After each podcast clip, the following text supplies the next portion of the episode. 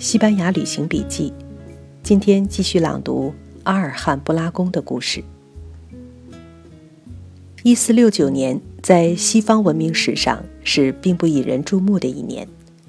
那一年，一个十九岁的卡斯利蒂亚王室女孩伊莎贝拉和阿拉贡的王子费尔南多成了婚，而二十三年以后的大变局就埋藏在这场婚姻之中。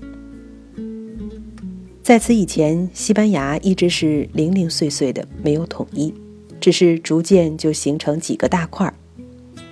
卡斯蒂利亚地处中原，是最大的一块儿。卡斯蒂利亚是城堡要塞的意思。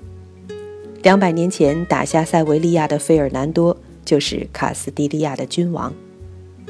西班牙人的名字重复太多，为我们读历史书增加不少麻烦。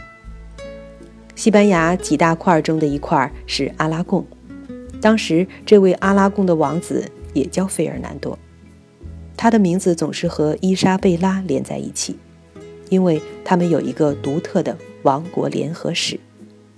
他就是和天主教光复运动有关的第三个费尔南多。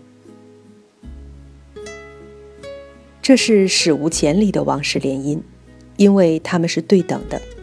不仅谁也不是谁的人质，而且谁也不是谁的附属，背后各有自己的王国做支撑。几年后，通过一场确立王冠候选人的战争，伊莎贝拉继承了卡斯蒂利亚的王位，成为一个女王，而她的丈夫费尔南多也几乎同时从父亲那里继承了王位，成为阿拉贡的国王。这一刻真是很奇异。两个王国各自是独立的，还没有合并，只是他们的君王是夫妻。这时的西班牙王国在君主之外已经有一些相对独立的机制，比如议会。两国的最终联合已经不是君王夫妻在枕头边的商谈所能够拍板的了。一次法学家会议商定了西班牙统一最重大的一步：夫妻两个王国合并在一起。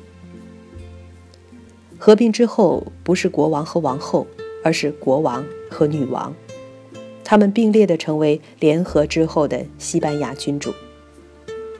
虽然费尔南多未必对这个结果满意，可是他的王国阿拉贡比伊莎贝拉的卡斯蒂利亚要小得多。这与其说是伊莎贝拉强悍，还不如说是国家制度变化的结果。联合已经不是纯粹家事，即使伊莎贝拉愿意做王后，卡斯蒂利亚的议会和法学家们也不会同意。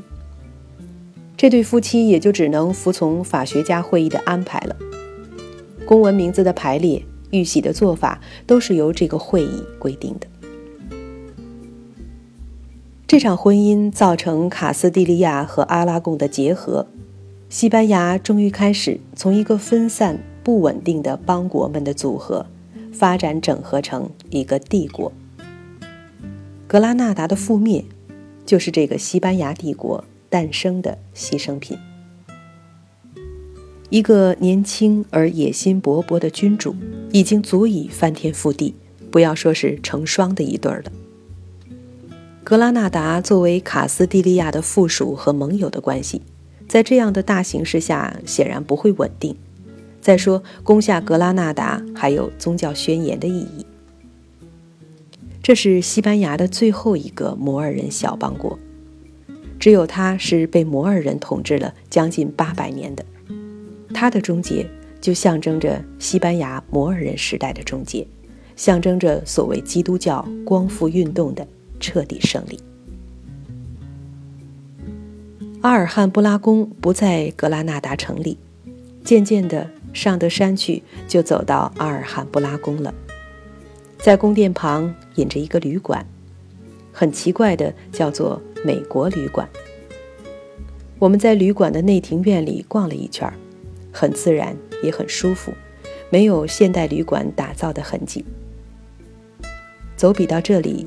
我才突然想通，它之所以叫做美国旅馆，是因为在阿尔汉布拉宫里住过、写了《阿尔汉布拉宫的故事，使得阿尔汉布拉宫开始闻名世界的，是一个美国人，就是我前面提到的那个华盛顿·欧文。西班牙人对华盛顿·欧文的敬重是有道理的。他来到这里的时候，西班牙人对阿尔汉布拉宫并不在意。对西班牙人来说，阿尔汉布拉宫只是他们从小熟悉的一个默默无声的长者，只是一个儿孙散去、行将就木、无人理睬的老人。他日日在衰败和坍塌。华盛顿·欧文写的阿尔汉布拉的故事，如同是为西班牙人拂去了一件熟视无睹的旧物上的尘埃，让他们看到金子的光泽。西班牙人这才开始着手修缮和保护阿尔汉布拉宫，才有了今天的景象。华盛顿·欧文自己说，1829年春天，他是被好奇带到了西班牙。也因此有了这次从塞维利亚到格拉纳达的旅行。同行的有他趣味相投的俄国朋友，驻马德里俄国使馆的一名官员。如今我们是顺着现代公路坐汽车来的，而在华盛顿欧文的时代，这段由骡子主导的旅途，与其说是旅行，不如说是探险。山区强盗出没，旅人驼帮都必须成帮结伙，武装到牙齿。他最终抵达格拉纳达的时候，当然还没有这个美国旅馆。可是他真是幸运，一个还相当完整的阿拉汉布拉宫在默默地等待着他。华盛顿·欧文踏上格拉纳达的心情和我们不可能是一样的。那是19世纪初。距离摩尔人的格拉纳达政权被攻陷，只不过三百多年。那情景就像一个对我们明朝亡国故事感兴趣的远方学者，在清末来到完整的北京古城寻访明代遗迹。当时的阿尔汉布拉宫还是一个被自然离弃的、充满苍凉景象的遗宫状态。而不是我们看到的那个被精心照管的、吸引全球游客的旅游胜地。华盛顿·欧文不仅是来自遥远的新大陆，他还是来自一个观念完全不同的新兴民主国家。而他眼前的西班牙是一个多么古老的帝国！欧文走进宫来，惊讶地发现，昔日的皇宫。如今住满了游民和乞丐，他年久失修，已经不再是全封闭的状态。可是他还有相当完好、紧锁着的那一部分。理论上，他还是当时格拉纳达总督的官邸。华盛顿·欧文拿着一封信去见了格拉纳达的总督，他也许是万分不解：总督何以放着意味深远的阿尔汉布拉宫不住，要住进城里？总督解释了旧宫的种种不便，就说：“你既然那么喜欢，就住进去好了。”华盛顿·欧文深知西班牙人有趣的习惯：你称赞他家里的任何东西，他马上会斩钉截铁的要送给你，也预知你理当谢绝。可是这一次，热情的总督并不是虚晃一枪的客气。华盛顿·欧文就真的住进了我们眼前的这个败颓中却是原汁原味的阿尔罕布拉宫。直到现在，就在那个最高的城堡后面，人们还能找到被称为是华盛顿·欧文寓所的房间。也许我们曾经和欧文走进同一个花园，我们看到的是那些姹紫嫣红、精心修剪的花园，而他看到的。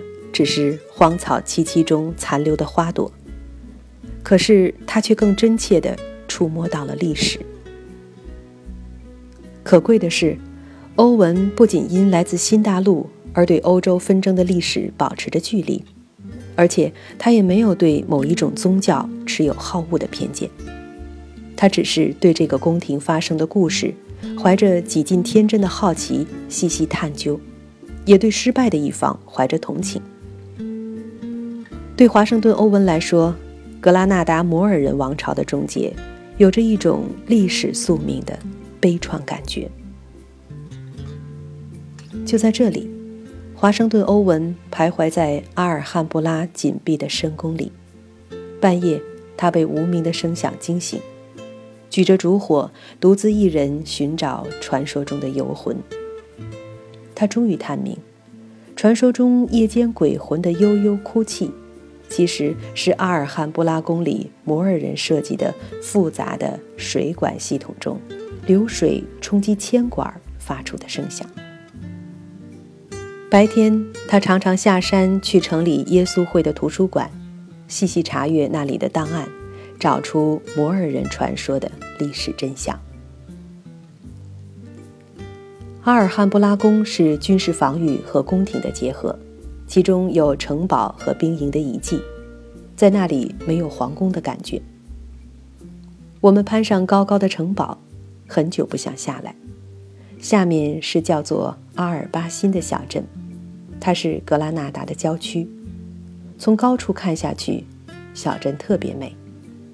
我们站的地方下面正对着一个修女院，红色地砖的内院，洁白的墙，土红色的瓦，整个建筑群简洁又丰富。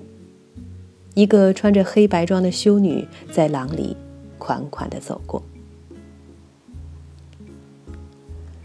阿尔汉布拉宫的另一部分要走一段路，是十三世纪修的一个花园，叫做杰纳拉里夫。那里以绿色侧柏围墙，映衬着各色玫瑰。内庭院是阿拉伯建筑之所长，在封闭空间中创造出开敞空旷和阳光明朗。经典的长长的阿拉伯水池，两排细致的喷泉面对面。一对对的在空中交叉，好像是水的芭蕾。庭院是简洁的，端头却是美极了的满幅精细雕饰的柱廊，色调沉稳。这色调一下就平衡了精雕细作可能产生的过度轻盈。在这里看到的阿拉伯装饰艺术，我感觉它是在一个特定方向恒久的发展和成熟。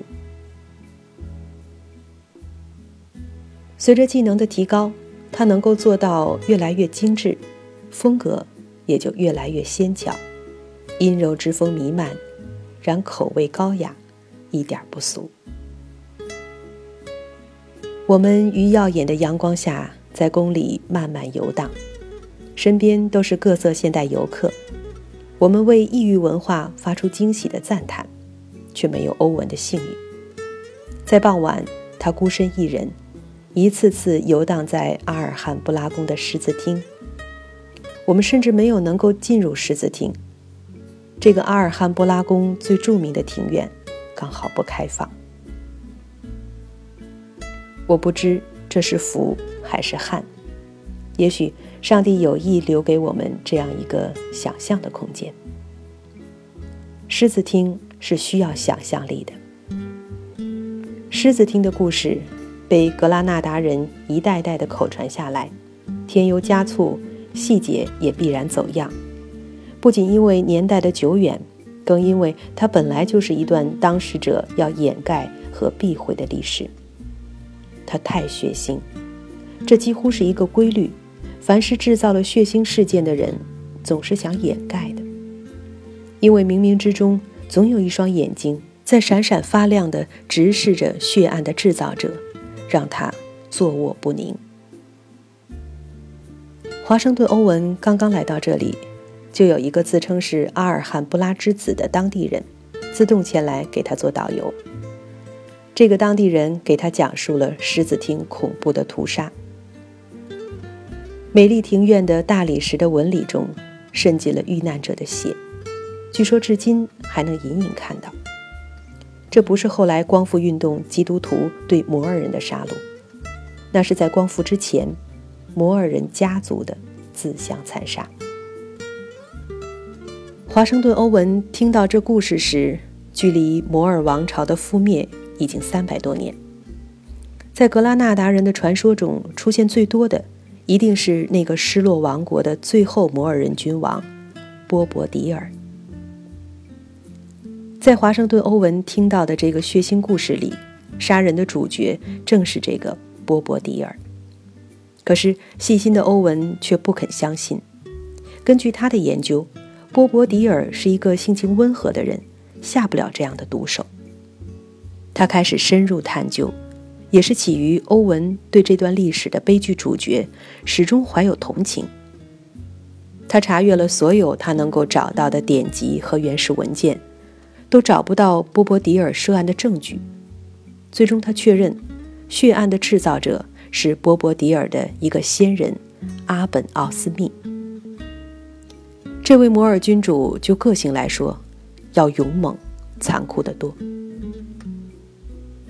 这是一场表兄弟的自相残杀，因为被怀疑不忠，那些为自己血统纯正而非常骄傲的阿拉伯人的一支阿本塞拉基家族的骑士们，在一个月黑风高之夜，被阿尔汉布拉宫当时的主人阿本奥斯密召入宫去。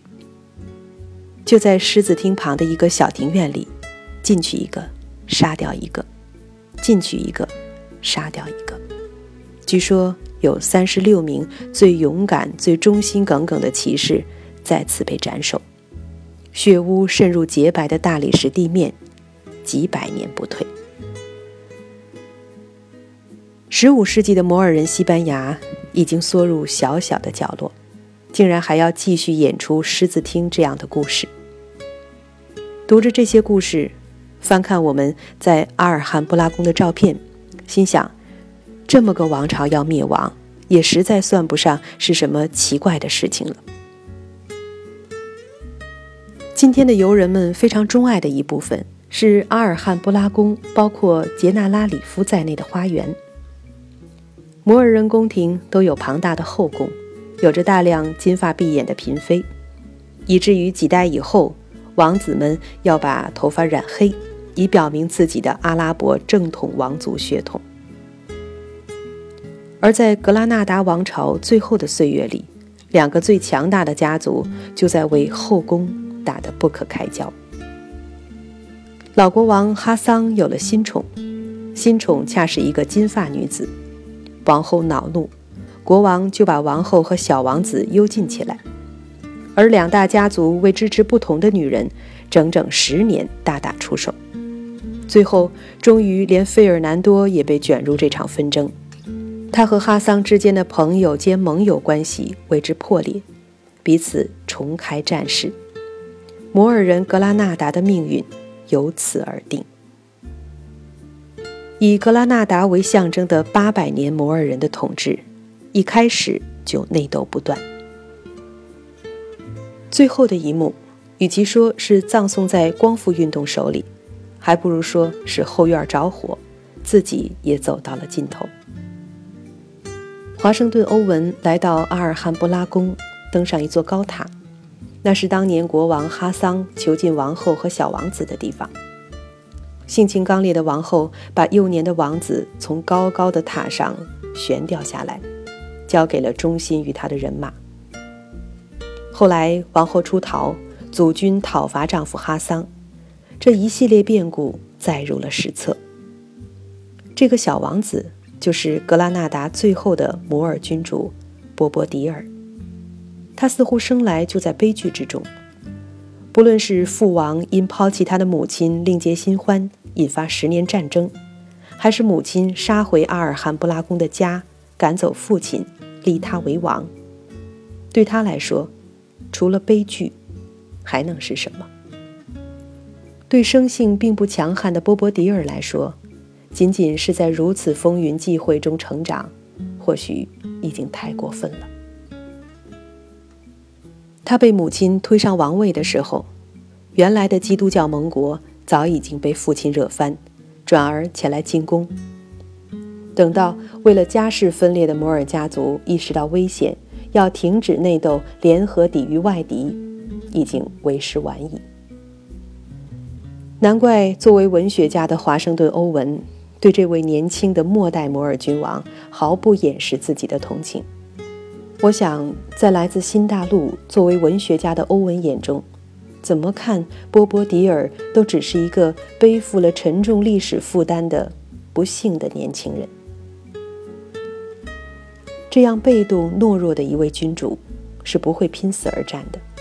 而站在他对面的是如日中天的西班牙帝国的双料君主，费尔南多和伊莎贝拉。格拉纳达投降了。